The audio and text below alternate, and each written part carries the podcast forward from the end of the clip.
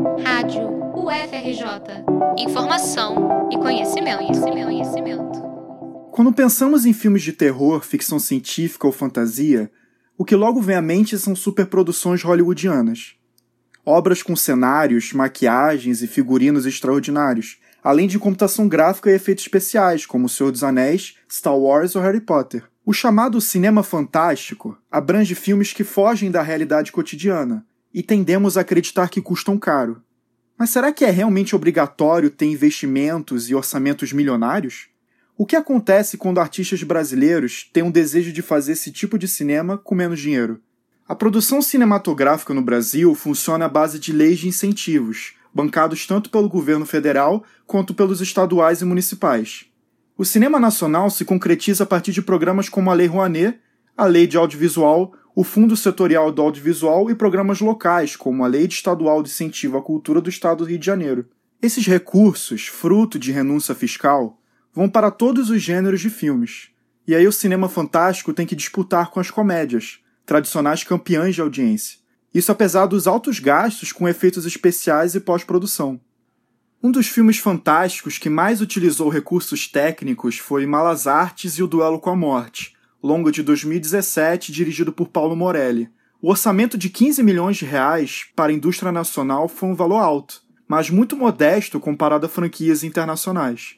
Para complicar ainda mais, a Ancine, Agência Nacional de Cinema responsável por gerenciar boa parte dos incentivos fiscais, sofre com a paralisia administrativa, retendo recursos para projetos já contemplados. Mesmo com esses desafios, muitos diretores e produtores continuam criando seus filmes. Boa parte dessa produção pode ser vista em eventos como o primeiro Festival de Cinema Fantástico Brasileiro, realizado entre 12 e 18 de maio, com a exibição de cerca de 40 filmes.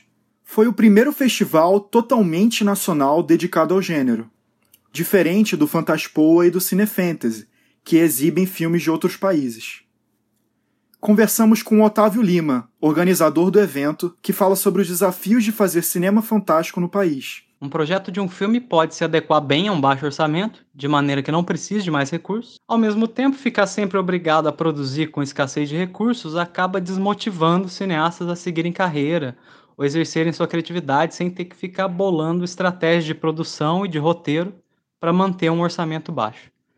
E como o cinema fantástico tende a apresentar ideias mais inovadoras, até excêntricas, um possível patrocinador pode ter dificuldade de comprar a ideia, de investir um dinheiro, porque eles sempre analisam o retorno dos investimentos.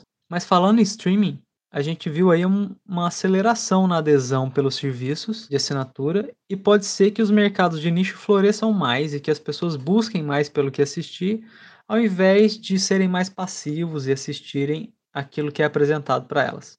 Isso me faz imaginar uma grande presença de filmes fantásticos. Os filmes do festival foram exibidos online de forma gratuita, devido à pandemia.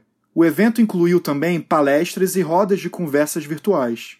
Quem quiser saber mais sobre o cinema fantástico brasileiro pode acessar o site www.festivalfantástico.com. Lá você encontra o catálogo e a programação que rolou, além das redes sociais do evento. Outro portal importante é a página de Facebook do Cine Fantasy, que conta com notícias, indicações de filmes e textos sobre o assunto. Reportagem de Gabriel Boquivar para a Rádio UFRJ.